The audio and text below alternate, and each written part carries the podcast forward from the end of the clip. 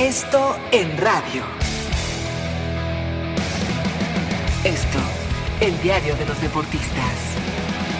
Amigos de ABC Radio, los saluda Salvador Aguilera, director del periódico Esto. Una nueva generación de futbolistas mexicanos salta a la escena internacional. Una camada que representa el cambio generacional hacia los próximos dos mundiales 2022 y 2026. De los títulos sub-17 ganados en el pasado se habló mucho, pero nunca se pudo transportar ese éxito hacia la siguiente categoría, la sub-20, que este jueves comienza su aventura en el Mundial de Polonia.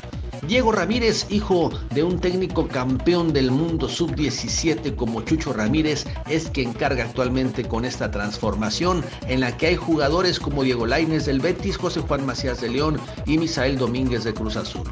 El fútbol mexicano sigue esperando la mejor generación de futbolistas y en Polonia veremos a un grupo de jóvenes de gran calidad, con la oportunidad de demostrar sus alcances y que pueden ser esa generación que ilusione, la del verdadero cambio.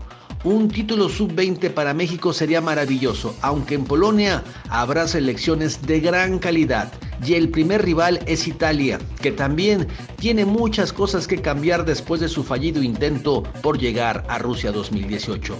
Seguramente los italianos también están confiando en esta nueva generación de futbolistas. El tricolor está en el grupo de la muerte porque después seguirán los japoneses que también le están apostando a todo y cerrará el grupo contra los ecuatorianos. Suerte a México en esta nueva aventura mundialista en la que habrá selecciones muy fuertes como Colombia, Uruguay, Nigeria, Francia, Argentina y Portugal, además de Estados Unidos, que igual se encuentra en un proceso de transformación después de no haber asistido al pasado Mundial de Rusia. Síganme en Twitter como Aguilera Esto. Hasta la próxima.